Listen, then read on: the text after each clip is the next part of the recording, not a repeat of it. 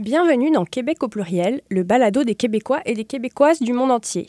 Mon invité du jour fait partie de ces personnes que je voulais déjà inviter alors que Québec au pluriel était encore à l'état de projet. Lorsque je l'ai contactée sur les médias sociaux il y a environ un mois, elle m'a répondu J'adore parler d'identité, j'adore la pluralité, j'adore CISM.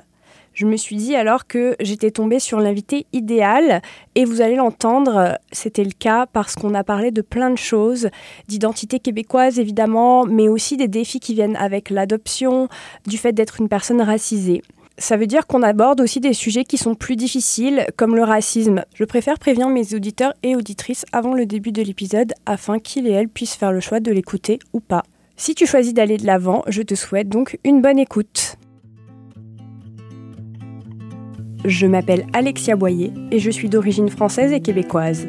Dans Québec au pluriel, chaque semaine, je parle d'identité avec un Québécois ou une Québécoise dont l'héritage culturel se trouve également à la croisée de plusieurs chemins. Salut Carla. Salut. Bienvenue pour une nouvelle voix à CISM. Yes. Qu'est-ce que ça te fait d'être de retour? C'est spécial. Je me demandais en arrivant si j'allais retrouver mes marques. Je suis sortie du métro. Je me demandais ce que je vais me souvenir, c'est où? Ça s'est bien passé. Toi, c'est quand que tu as quitté CISM? Euh, C'était en 2018. Ok, donc Ouais. ça commence à faire un moment. Ouais, ça fait un petit bout. ouais. C'était quoi l'émission d'ailleurs que tu animais ou dans laquelle tu participais? C'était Les Itinérantes. C'était avec Stella Dupuis. On co-animait ensemble. Euh, on faisait le tour de Montréal. On cherchait des événements underground. On voulait parler de ce qui se passait. C'était très euh, culturel. Euh, puis on avait beaucoup d'invités. C'était vraiment le fun. Waouh! C'était vraiment le fun. Et donc aujourd'hui, tu es de retour à CISM. Tu as gracieusement accepté mon invitation dans Oui. Québec au pluriel. Alors, est-ce que tu pourrais te présenter pour euh, expliquer un peu à nos auditeurs auditrices pourquoi tu es une invitée idéale pour Québec au pluriel? Euh, ben, il y a plusieurs raisons. Donc, euh, premièrement, Carla Mesquita en on. Euh, donc, Mesquita, c'est un nom qui me vient de mon père, qui est espagnol. On, on, c'est belge, c'est de ma mère. Puis, moi, je suis née en Belgique. Je suis d'origine rwandaise, puis j'ai été adoptée par ces parents-là en Belgique. On a vécu là 3-4 ans, puis on est venu au Canada en 2001. D'accord. Est-ce que tu te souviens de ton arrivée au Canada? Non, aucun souvenir. Ok, donc j'imagine que tu n'as pas non plus de souvenirs euh, de ton enfance en Belgique? J'ai pas de souvenirs. J'ai comme recollé des souvenirs, j'ai l'impression qu'ils viennent de photos. De... Mais on est retourné tellement souvent en Belgique que j'ai l'impression que les souvenirs que j'ai, c'est pas de quand j'habitais là, mais c'est c'est des voyages. euh, Et c'est dans quelle ville en Belgique que vous habitiez? À. Liège. À Liège, d'accord. Donc Wallon. mhm, exact. Et quand vous êtes arrivé au Canada, vous êtes arrivé au Québec, Mhm. tu vivais dans quelle ville? On était à Gatineau, à la frontière D'accord. euh, d'Ottawa, fait que c'était très, euh, très bilingue euh, dans ce coin-là. Donc toi, ta construction identitaire, j'imagine qu'elle a dû être quand même assez euh, ardue. Particulière, ouais. Parce que bah, déjà, le fait d'être adopté, ça amène tout son lot de Exact. défis. J'imagine que même physiquement, bah, tu ressembles pas beaucoup à tes parents. Mhm. Tes premiers questionnements identitaires, est-ce que tu t'en souviens et sur quoi est-ce qu'ils portaient? C'est une excellente question. Je pense que ça a commencé peut-être au primaire.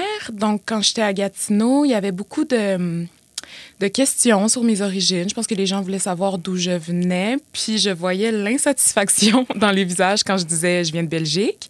Euh, je comprenais pas exactement pourquoi les gens avaient l'air de vouloir aller chercher plus loin. Euh, j'étais consciente de ma couleur de peau. Là. Il y avait des... euh, des gens qui pensaient m'apprendre que j'étais noire. Et il faut le mentionner d'ailleurs parce qu'on est à la radio que j'ai la peau noire. Euh, donc c'est ça d'origine rwandaise, mais euh, je, je je comprenais pas exactement qu'est-ce que les gens voulaient savoir. Après ça, j'ai compris que ça faisait ma particularité. Puis je pense que quand on est jeune, on, on aime ça sortir du lot, on aime ça euh, être unique. Fait que quand les gens me questionnaient sur l'adoption, euh, tout ça, j'étais vraiment contente de répondre. C'était pas un complexe chez moi. Euh, peut-être contrairement à mon frère là, qui, qui l'a vécu vraiment différemment. Ton frère, il, il a aussi été adopté. Il a été adopté deux ans avant moi, puis il est d'origine burundaise. D'accord. Puis souvent, on se faisait dire des choses comme vous vous ressemblez beaucoup, euh, puis on, sais, on vient pas de la, de la Ouais. même famille, ni même du même pays. tu sais. Ouais. Fait que, on est très différents, mais ça, les, les gens nous, nous associaient beaucoup, mais c'est vraiment quelque chose qu'on a vécu différemment tous les deux, l'adoption. Mais pour moi, c'était vraiment un plaisir de, de, de parler de ma mère biologique, du peu que je savais, de parler de, de l'adoption, de pourquoi j'étais ici. euh, c'était un plaisir. Puis à un moment donné, c'est peut-être un peu devenu un complexe plus vers l'adolescence parce que je savais pas quoi dire de plus. En fait, j'avais pas de réponse. Puis les questions que les gens me posaient devenaient mes propres questions à un moment donné. Fait que là, ça s'est mis à se compliquer. Et c'est le fun que tu dises que tu aimais ça être unique, parce que Mhm. souvent, c'est ça, les gens qui ont une particularité disent que c'était difficile pour eux parce que quand tu es enfant, tu as envie de te conformer. Par exemple, j'ai une invitée qui est née de parents chiliens au Québec, puis elle raconte Oui, écouté cette entrevue-là justement. Ouais. quand, euh, quand on l'a questionnée, elle a dit non, moi je suis vraiment québécoise parce qu'elle n'avait pas envie d'être la petite chilienne. Mhm. Mais je vois que toi, de ton côté, c'était pas le cas. Peut-être aussi que tu étais dans un environnement, euh, je sais pas, multiculturel qui faisait que c'était moins compliqué, je sais pas. Euh, à Gatineau, puisqu'on est proche d'Ottawa, qu'on est vraiment à côté, il y a beaucoup d'immigration qui se fait dans ce coin-là. Fait que c'est sûr que le paysage autour de moi était quand même, bon, majoritairement blanc, mais quand même euh, un peu diversifié. Fait que je me sentais pas seule. Euh, Il y avait ça. Puis il y avait aussi le fait que être noir, c'est quand même un gros clash versus. euh, bon, ça dépend des Chiliens, là, mais par exemple, il y a- certains Chiliens qui peuvent être assez white passing, fait qui peuvent aussi euh, se, fondre dans la masse plus facilement, si je peux dire. Euh, je veux pas parler pour euh, qui que ce soit, là, mais bon. Puis. j'ai toujours été un peu une originale, fait que j'aimais ça, j'aimais ça pouvoir sortir du lot. Après ça, j'ai quand même travaillé très fort, d'abord de manière inconsciente dans ma vie, à à être une bonne québécoise, à euh, prouver que j'aimais le français, euh, à m'intéresser à la culture québécoise, quasiment au point là, de, pas de renier mes origines, mais de beaucoup moins m'y intéresser. Puis c'est plus tard que j'ai fait, oh mon Dieu, mais je sais pas grand-chose sur la Belgique, même si j'y suis allée une dizaine de fois, je, je, sais rien sur le Rwanda. euh, fait que ça, c'est venu me choquer beaucoup plus tard, mais oui, il y a eu, il y a eu un désir d'intégration quand même assez fort chez moi.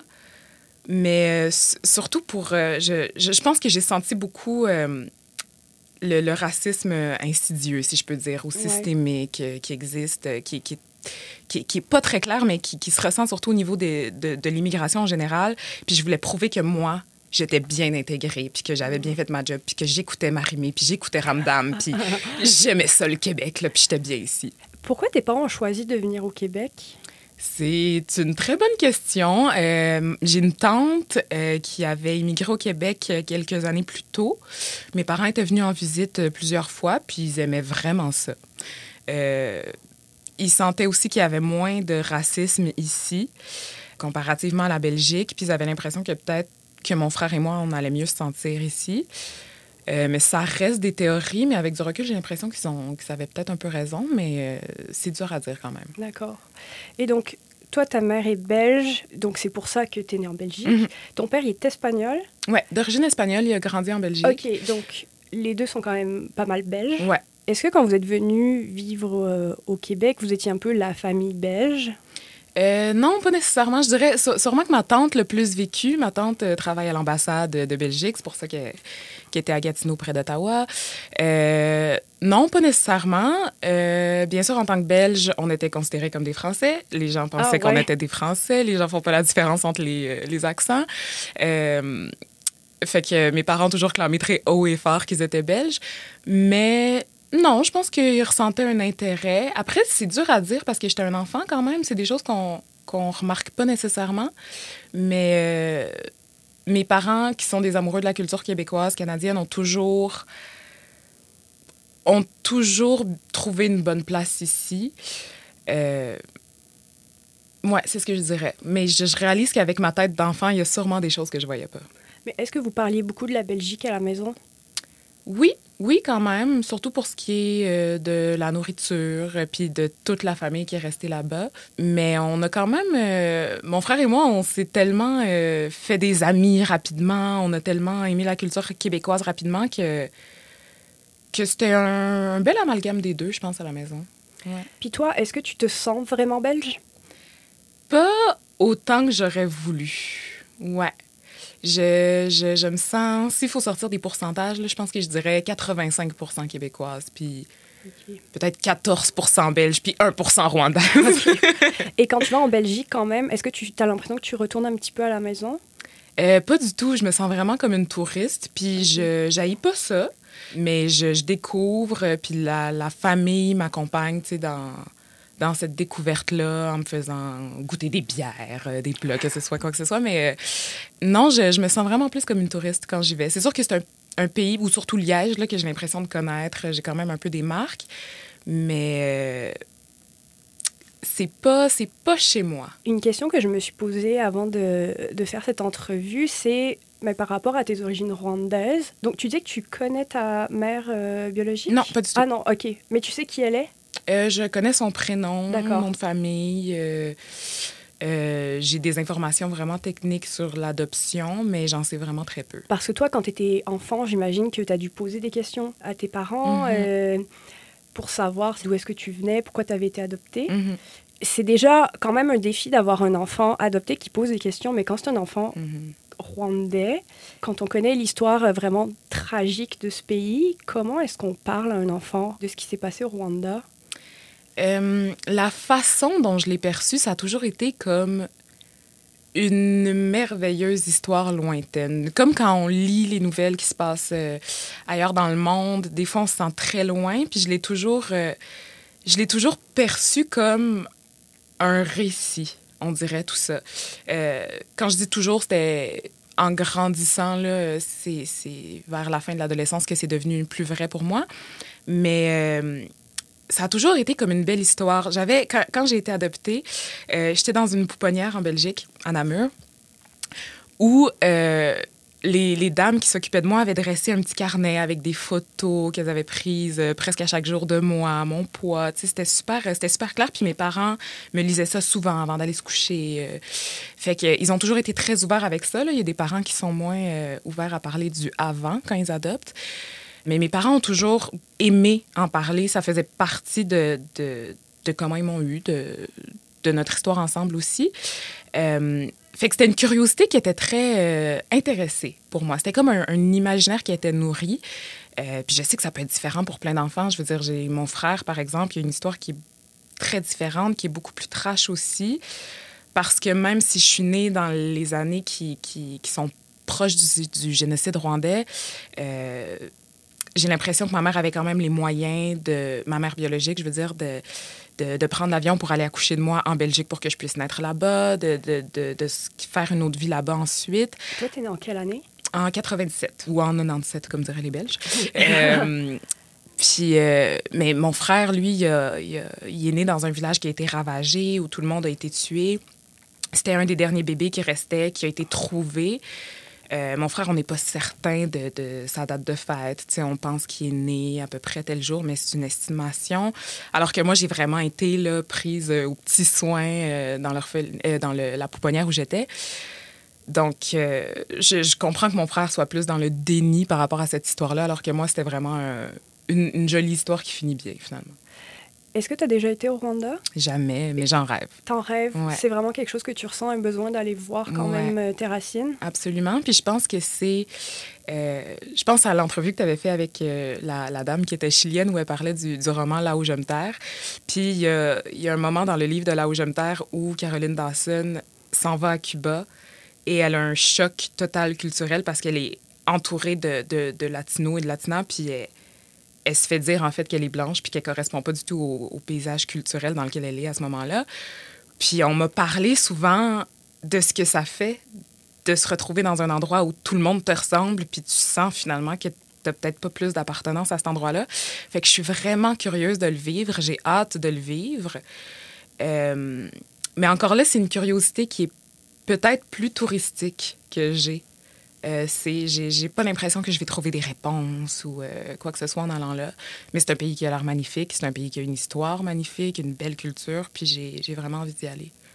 Ce qui est fou euh, quand tu parles de là où je me terre, c'est que juste avant ton entrevue, j'ai été enregistrée chez quelqu'un d'autre, mm -hmm. une personne euh, d'origine québécoise et japonaise. Okay. Puis j'arrive chez elle, il y avait un livre posé sur le divan, c'était là où je me terre. Wow. j'ai l'impression que c'est comme le fil rouge de ce balado. Ah, mais c'est un livre merveilleux. Je sais pas si tu l'as lu. Pas encore, mais il faut vraiment que je le lise et j'avoue que si l'autrice veut un jour venir dans ce balado, mm -hmm. j'en serais ravie. Elle est incroyable, cette femme. J'ai joué la pièce, on a, on a adapté là où je me terre au théâtre, oh, puis je viens de terminer de la jouer. Là, ça fait une dizaine de jours qu'on a fini. Oui, parce qu'on l'a pas mentionné, mais tu es comédienne de oui, profession. On mm -hmm. euh, La première fois que je t'ai entendu parler, c'était lors du balado Farouche. Oui. Parce que tu étais invité du premier épisode de Mhm. Farouche et tu parlais de la problématique d'être une actrice afrodescendante au Mhm. Québec, que vous n'êtes pas très nombreuses, que manifestement vous semblez un peu interchangeables. Oui, absolument. Toi, comment est-ce que tu le vis? Est-ce que ça vient te chercher dans ton identité? Euh, absolument. Puis c'est une question sur laquelle je me penche euh, depuis que je suis sortie de l'école. Ça fait deux ans que je suis sortie de l'école de théâtre, mais j'ai été comédienne pendant dix ans avant ça. Puis, euh, c'est-à-dire, ça fait dix ans, 10, 11 ans que je suis comédienne. Mais depuis que je suis sortie de l'école, je réalise à quel point il y a une espèce de, compétition qui s'installe entre nous, les, les comédiennes afrodescendantes. Puis je trouve ça horrible parce que je pense que il y a des mesures pour euh, mettre la diversité de l'avant. euh, on essaie de nous faire travailler, mais souvent, il n'y a pas beaucoup de place. Puis c'est ce qui crée cette, cette espèce de compétition-là chez nous, alors qu'on devrait être une sororité. Je veux dire, on, on devrait vraiment se serrer les coudes, mais c'est très difficile. Puis j'ai beaucoup... Ben, je me fais de plus en plus d'a- d'amis euh, euh, noirs dans, dans le milieu. Puis souvent, ben, on se ramasse à auditionner pour les mêmes choses. Puis souvent, je leur souhaite tellement un rôle, mais que j'aimerais tellement avoir. Puis je trouve ça tellement contradictoire, mais on a si peu d'opportunités. Je, je trouve, là, je vais parler pour moi, que c'est difficile. C'est un sentiment très euh, partagé, là, mixed feelings, comme on dit. Est-ce que tu as l'impression que le milieu euh, du spectacle québécois a encore de la difficulté à confier des rôles à des personnes afrodescendantes? Parce que dans le fond, on peut mettre une personne afrodescendante sur un rôle qui n'est pas spécialement écrit pour une personne afrodescendante. T'es pas obligé de jouer la diversité. Tu peux très bien jouer genre une personne random qui fait sa vie au quotidien Mhm. puis qui vit au Québec. Oui, puis ça fait aussi qu'à un moment donné, on, on est, quand, on est tout le temps casté pour jouer euh, des rôles de la diversité, on est tout le temps replongé à aller dans nos traumas, puis dans nos blessures, puis Ce serait le fun de juste jouer euh, l'ami du personnage principal qui n'est pas nécessairement noir dans le scénario, mais si je peux faire la job, tant mieux. Euh, je dirais que ça arrive de plus en plus, que ça change, mais très lentement, là. Très lentement. C'est-à-dire que quand j'ai commencé à être comédienne, j'avais 14 ans. Le premier rôle que j'ai obtenu à la télé, je m'en souviens, c'était un rôle euh, d'esclave. Oh. C'était ouais, c'était vraiment trash. Puis tu sais, j'avais 14 ans, je me rendais pas compte là, de ce que je jouais puis de ce que je représentais. J'étais contente d'être à la télé, d'annoncer à mes amis à l'école que j'allais faire ça. Puis le premier rôle qu'on m'a proposé en sortant du conservatoire, c'était un rôle d'esclave aussi. Fait que là, j'ai fait, OK, on est dix ans plus tard, c'est quoi le problème? Après ça, je vois de plus en plus des rôles qui, des rôles qui sont soit mieux écrits pour les personnes noires ou euh, des rôles qui sont pas écrits pour des personnes noires qu'on me propose. Mais c'est de plus en plus rare et même quand c'est le cas, j'ai l'impression que ça reste euh, des quotas. Ça, c'est une question qui nous habite beaucoup, je pense, les comédiens, comédiennes de la diversité. Est-ce qu'on est là pour remplir un quota ou est-ce qu'on est là parce que les gens voulaient vraiment travailler avec nous? Puis on ne le saura jamais. Ce que disait Sarah Kilagi, qui a été ma toute première invitée, elle, elle est euh, québéco-marocaine. Elle est artiste de la parole, puis elle disait qu'elle était tannée qu'on vienne chercher les gens de la diversité pour parler de la diversité. Mhm. Elle dit on est aussi capable de parler d'amour, de, de nos peines, de toutes les choses qui Mhm. font en fait un être humain, sans forcément devoir le relier à la diversité. Absolument. J'ai j'ai travaillé très fort euh, parce que j'écris aussi un peu euh, au, au début de, de mon amour pour l'écriture à, à parler de d'autres choses. Et j'ai fini par tout le temps être amenée quand même à ce qui faisait ma diversité. Puis je, me questionne encore à savoir, est-ce que ces envies-là de parler de ça viennent de moi ou est-ce qu'on me les impose? Je me pose franchement la question. Mais je pense que j'ai besoin de mettre au clair quelque chose. Puis je travaille là-dessus en ce moment avec un groupe, euh, un groupe euh, de femmes euh, racisées sur un projet où on fait là, on a envie de, de- fermer cette page-là, de, de faire ce show-là pour tourner la page. Euh, on va répondre à vos questions, on va vous dire on vient d'où, comment prononcer nos noms de famille, puis après, on va passer à autre chose. On va, on va conclure ce chapitre-là parce que c'est c'est assez épuisant quand même. Notre travail n'est pas censé nous épuiser à ce point-là, je pense. Est-ce que tu peux m'en dire plus sur ce projet-là? Est-ce que c'est du théâtre? Euh, c'est du théâtre, puis on travaille, euh, on est en train de déposer le projet en fait, fait qu'on travaille, euh, fait que j'en dirais pas trop pour ces raisons-là, mais on travaille ouais à, à essayer en fait de, de s'affirmer dans autre chose que notre casting, c'est-à-dire notre notre casting de minorité visible. Est-ce que vous savez si ça va être joué? On ne sait pas encore. On est en train de déposer. Ben écoutez, je, nos auditeurs, auditrices, je vous tiendrai au courant. Mhm. Tu parlais du fait que parfois, il y a certains rôles qui peuvent te ramener dans, dans des traumas. Mhm. Est-ce que tu peux, par exemple, donner des exemples ou expliquer un peu à nos auditeurs, auditrices, ce que ça peut te faire à toi? Euh, honnêtement, j'ai beaucoup d'exemples. Euh, je dirais euh, je vais essayer de pas nommer de nom, mais je, dirais que c'est assez confrontant, surtout quand je me retrouve seule sur un projet à le vivre. C'est-à-dire que si je prends l'exemple de là où je me terre, on était plusieurs personnes issues de l'immigration. Donc, on a pu se parler, on a pu se, se, se réconforter entre nous. Euh, mais quand je suis seule sur un projet, souvent, je me sens je, je, je, sens que j'ai une responsabilité qui est énorme. C'est-à-dire que si on fait quelque chose qui n'est pas adapté à moi, que ce soit euh, une personne à la coiffure qui n'est pas capable de me coiffer, que je dois avertir la production, qu'on doit aller chercher des ressources ailleurs ou qu'il faut, il va falloir me verser un autre cachet pour que je me fasse ma coiffure moi-même, euh, ma, ma conception de coiffure, c'est-à-dire, il, y a beaucoup de choses qui ne sont pas adaptées à, à moi ou euh, à nous. Puis c'est quand même une responsabilité qui est énorme de, de, devoir nommer ces choses-là tout simplement parce que je, je peux comprendre que les gens ne pensent pas à ça, mais c'est un gros travail de devoir le nommer. Surtout dans ma position là, de fille qui est sortie de l'école de théâtre n'y a pas longtemps, qui veut bien faire la job, qui veut pas déranger. Euh, des fois, d'imposer aux gens d'aller chercher d'autres ressources pour me convenir, j'ai plus l'impression d'être un problème que d'autres choses. Puis en étant seule sur des projets, c'est quand même un gros poids à porter. Euh, puis quand on a des textes, quand j'ai à jouer des textes qui sont pas écrits par des personnes concernées, euh, euh, je, ou, ou, que je ne me retrouve pas dans ce qui est écrit, ça peut être assez confrontant aussi de devoir le nommer, là, de, de, de prendre la responsabilité de de répondre aux questions sur Ah, mais est-ce que ça se dit ça encore? Ou Ah, est-ce que tu penses que c'est politically correct alors que je ne suis pas euh, la voix de toutes les personnes noires? Je peux pas répondre euh, à toutes ces questions-là. J'ai mm. pas, j'ai pas les ressources pour le faire, en fait. Je suis, je suis comédienne, je suis pas. Euh, doctorante en... oui, tu es une personne parmi tant d'autres. Exact. Et en parlant avec des personnes racisées, c'est ça aussi qui ressort beaucoup, c'est que souvent, on va les prendre comme la voix de toutes les personnes racisées, Mhm. alors que dans son invi- individualité, chaque personne a ses opinions, ses expériences, Mhm. et ça reste que son opinion est une opinion euh, valide, mais Exactement. ouais. individuelle. Exactement. Puis c'est ça qui me, qui me séduit chaque fois que je suis dans un groupe, par exemple, de personnes immigrantes, c'est que ben on pense pas toutes pareil. Puis je trouve ça génial. Euh, c'est la diversité dans la diversité. Elle existe. D'ailleurs, au Québec, je trouve que, en tout cas à Montréal, la plupart des gens sont assez sensibilisés aux questions de racisme, de représentation Mhm. culturelle. Mais il y a quelque chose. En fait, j'ai eu une conversation avec quelqu'un que je ne vais pas nommer, qui est lui-même issu de la diversité, comme on dirait. Et sa conjointe est également issue de la diversité. C'est une comédienne noire que tu connais peut-être, mais je connais même pas son nom à elle parce que Ok. c'est pas elle que j'ai parlé. Mais elle disait que parfois le white guilt était assez pénible. Mhm. Euh, white guilt, pour les personnes qui ne parlent pas anglais, c'est comme euh, la, euh, Culpabilité. des, blancs, des blancs à l'égard euh, des personnes racisées, puis de ce que, ce que les blancs, euh, par la colonisation, etc., ont pu faire vivre à ces personnes.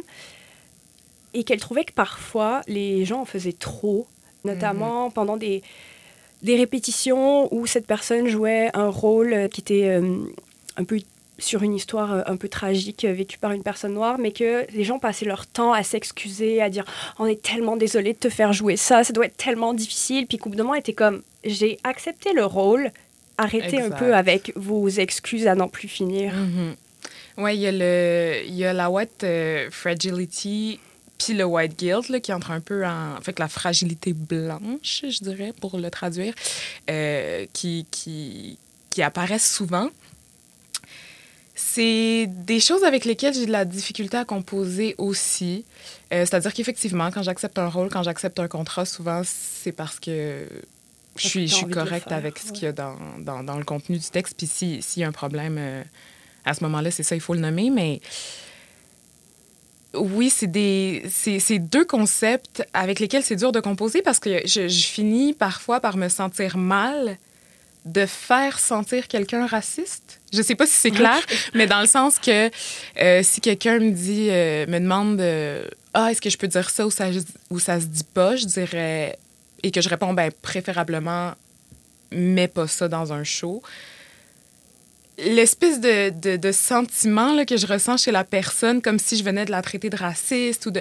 Tu sais, j'ai l'impression parfois de, de m'adapter à des gens pour qui se sentent pas mal d'avoir posé une maladresse. Je Je sais pas du tout si c'est clair ce que je viens de dire. Là, non, je comprends, mais en même temps, j'ai envie de te répondre. Si la personne t'a posé la question, c'est qu'elle a ouvert la porte mhm. à ce que tu lui dises que c'était pas mhm. correct. Effectivement. Mhm.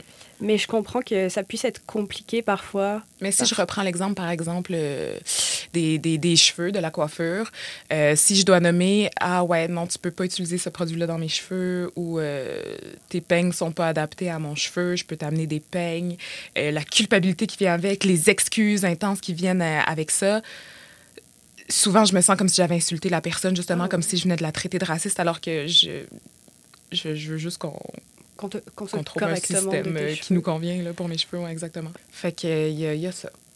Est-ce que ton apparence physique, le fait que tu ne rentres pas dans le cadre du euh, québécois pur laine blanc, est-ce que c'est quelque chose qui a eu beaucoup d'impact dans ta construction culturelle? Euh, donc, au niveau de la carrière, c'est sûr que oui. sinon, j'ai envie de dire que non, mais comme je disais tantôt, il y a, toujours eu ce besoin-là chez moi de prouver que j'étais une bonne Québécoise, une vraie Québécoise, euh, autant que tous les autres.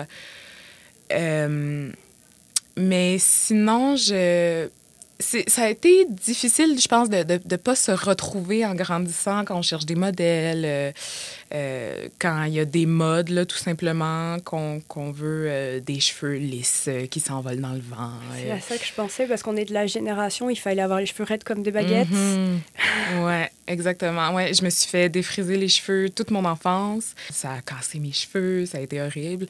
Puis c'est à 14 ans là, que mon père il a fait on pourrait te raser le coco. Puis on m'a rasé la tête, puis c'est la meilleure décision que j'ai prise de ma vie. OK. ouais. Ouais, c'est. Euh, dans, dans, ce qui était de, de, de, ne pas ressembler aux autres, ça a été assez difficile.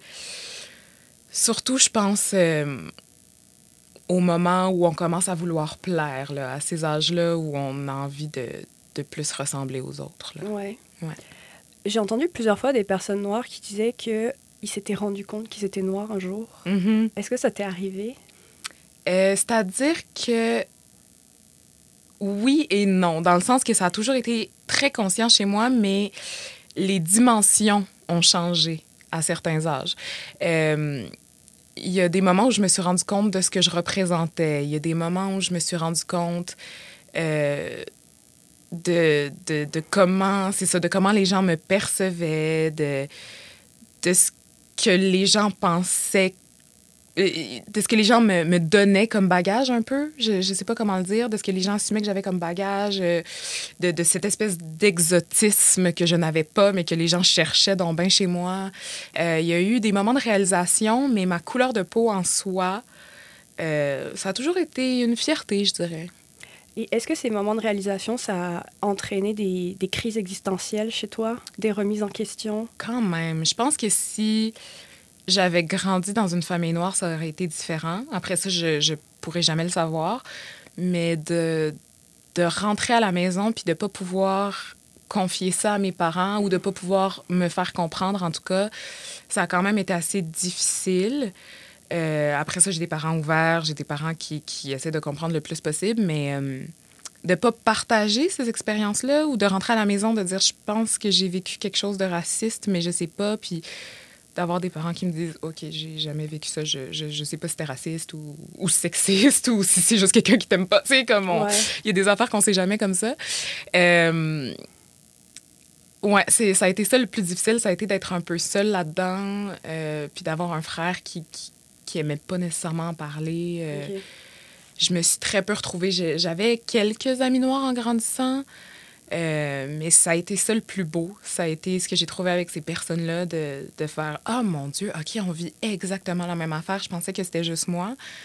Euh, puis encore plus tard, je me suis rendu compte que ces choses-là étaient peut-être pas nécessairement dû à ma couleur de peau, mais plus à l'adoption. Justement, de...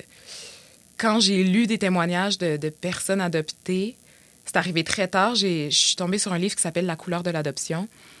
Euh, là, j'ai fait, j'ai lu des témoignages où j'ai fait, OK, c'est mon histoire. OK, là, peu, peu importe la personne venait d'où, là, même si c'était pas des personnes noires, j'ai fait, OK, ce sentiment-là de se retrouver nulle part, on le partage tous, puis c'est, c'est seulement dû à, à ça, en fait, de ne de pas, de pas se reconnaître dans sa famille, ni chez ses amis migrants, immigrantes, tout ça.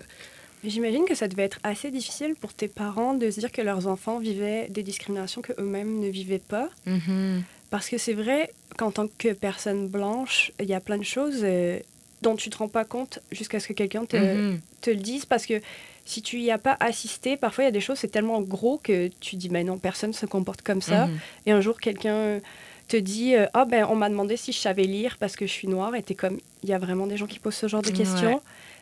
J'imagine que chez un parent, ça doit quand même être un couteau dans le cœur de se dire que son enfant, il vit des choses comme ça. Quand même, euh, j'en parle souvent avec ma mère quand ce genre de, de truc-là arrive. Euh, c'est quelque chose que je trouve tellement absurde que j'en ris plus. Ok. Fait que je pense que. Je pense qu'elle trouve ça énormément absurde aussi, mais que je, je me laisse pas vraiment atteindre par ces maladresses-là. Parce que je pense que ça s'applique à, à toutes sortes de, de privilèges. Là, fait que je, je, je peux le comprendre d'une certaine manière aussi. Puis je. La, la plupart de, de ces événements-là que je vis sont, euh, sont jamais mal intentionnés. En fait, c'est des fois ce qui fait le plus mal aussi, mais c'est tout le temps des maladresses, mais qui viennent d'une bonne place. sais. Fait que je. Il y a des fois où c'est la goutte qui fait déborder le vase, puis je trouve ça difficile, puis j'ai envie de disparaître, qu'on arrête de voir juste ma couleur de peau, mais la plupart du temps, je, je- j'en ris, je trouve ça mignon, je trouve ça, euh, je trouve ça niaiseux. Aujourd'hui, tu vis à Québec? Ouais. Est-ce que tu as senti une grosse différence dans la, manière dont les gens te percevaient entre Gatineau, Montréal, Québec, puis je sais pas si tu as Ah vécu oui. euh, ailleurs aussi? Euh, non, j'ai pas vécu ailleurs. Euh, c'est ça, comme je disais, à Gatineau, il y avait quand même un bon bassin de, de diversité culturelle. Euh, à Montréal aussi. Et à Québec, il y a eu la grosse débarque. Euh, je suis arrivée à Québec en 2019, je pense, pour le conservatoire. Puis, euh, ouais, ça a été spécial. Ça a été spécial aussi à l'intérieur des murs du conservatoire où il n'y avait pas eu beaucoup de, de personnes racisées non plus. Euh, il y en a dans les écoles de théâtre à Montréal, mais à Québec, c'est plus dur. Euh, tout simplement parce que je pense qu'il y a des gens qui n'ont pas envie d'y aller s'ils ont le choix. S'ils sont acceptés dans une école à Montréal, souvent, ils vont faire le choix d'aller à Montréal, ce que je comprends. Euh, ce qui fait que, oui, il y a, y eu des, des, des moments. C'est là où, justement, les maladresses euh, dont je parlais tantôt, là, qui sont un peu euh, attendrissantes des fois, c'est là qu'il y en a le plus. Je pense que c'était à Québec. Ouais. Ouais. Mais c'est aussi parce que c'est des gens qui n'ont pas grandi dans un milieu euh, forcément multiculturel, Ouais, fait exact. savent pas comment se comporter. À Québec, on voit vraiment les, les séparations. C'est vraiment par quartier. euh, Ah ouais. C'est vraiment très clair. Puis euh, dans le Vieux-Québec où je vivais, parce que le conservatoire est là, il n'y en avait pas. Puis c'est vraiment à Québec. C'est la première fois que j'ai remarqué des Noirs, en fait. C'est la première fois que je marchais dans la rue puis je faisais Ah, un Noir. Jamais dans ma vie j'ai remarqué euh, l'origine des gens, mais à Québec, je faisais Ah, bon, enfin, en voilà un. Tu sais, c'était comme. Je les remarquais, puis je me suis dit, ben si moi je les remarque, ça veut dire que tout le monde, en me voyant, fait Ah, une noire. Même si c'est pas péjoratif, qu'il n'y a pas d'arrière-pensée, on... on. on les voit plus parce qu'il y en a beaucoup moins. Puis toi, dans ton identité, est-ce que ça a eu des impacts? beaucoup de, de questionnements, beaucoup. Mais je me suis demandé en fait si j'avais quelque chose à faire là. C'est-à-dire qu'il y a eu la question est-ce que je me bats? Puis il y a eu à Québec et dans mon milieu est-ce que je me bats pour rester ou est-ce que je retourne à Montréal? Parce que je, je me suis dit je vais voir en sortant de l'école si on m'offre du travail ou pas. il y a eu mais cette crainte. c'est ça. Puis je m'étais dit, ben s'il y en a pas, ben je, je pense pas que je vais me battre. Je pense que je vais aller là où il y a du travail pour moi. Puis finalement, les choses ont super bien été. Mais là, ça fait pas longtemps que je suis sortie de l'école, ça reste à voir. il y a cette question-là de est-ce que c'est à moi de me battre? Est-ce que je veux vraiment m'épuiser à faire ça? Ou est-ce que je veux simplement être et travailler et à voir si je prends le fardeau ou non. Mais je pense que c'est un gros fardeau là, pour une seule personne. Tu dis que tu revendiques quand même aujourd'hui encore euh, le fait d'être québécoise. Mhm. Qu'est-ce qui te fait te sentir québécoise? C'est une excellente question. Je pense que le fait d'être arrivée ici très jeune euh, a fait que j'ai grandi là-dedans, j'ai baigné là-dedans. Euh, mais c'est sûr qu'une appartenance, je veux pas, euh, par rapport à la, à la culture que j'adore. J'adore le contenu culturel d'ici. Euh, mais en fait, je, je, pense que littéralement tout, là, que ce soit euh, euh la température, le climat. Ah ouais? ouais, honnêtement, ça me va. Ça me va. Ouais. Je, je, suis bien ici pour ce qui est de la nourriture, l'accessibilité. Je, je pense que c'est quand même un privilège là, de vivre au Québec si je compare à beaucoup d'endroits, que ce soit même le reste du Canada. Euh, je me sens bien ici, je me sens bien dans, dans la langue. Euh, euh, mais pour ce qui est de la culture, puisque je travaille en culture aussi, oui, je, je m'y reconnais vraiment énormément. Puis le milieu théâtral, euh, qui est différent partout, le milieu du Québec, c'est celui qui me plaît le plus aussi là, dans ce okay. qui est fait. Dans ce qui est fait au Québec. J'imagine que quand tu voyages à l'étranger, que tu te présentes comme une Québécoise, parfois les gens doivent dire Hein, euh, ça dépend. Je vais beaucoup dans, dans des grandes villes, j'ai l'impression, là, dernièrement. Fait que, euh, non, les gens sont pas, sont pas nécessairement étonnés, je dirais. Non, j'ai pas eu, j'ai pas eu tant de clash. Mais il y, y a, parfois la question de tu viens d'où? Puis là, du Québec? Non, non, mais tu viens d'où? Tu sais, ça, ça arrive, mais ça m'arrive même ici. Fait que je suis habituée. Si tu as écouté d'anciens épisodes, tu connais ma question signature? Oui, vas-y, pose-la moi. Qui est celle de si tu devais représenter ta culture, mais vraiment en tant que personne, quels objets culturels, au sens le plus large possible d'objets culturels, tu citerais?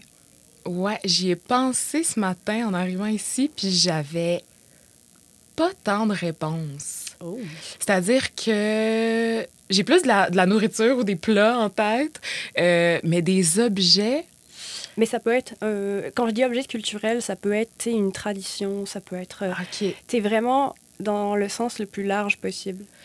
Euh, Peut-être. Hmm. Hmm, c'est une excellente question. J'aurais envie de dire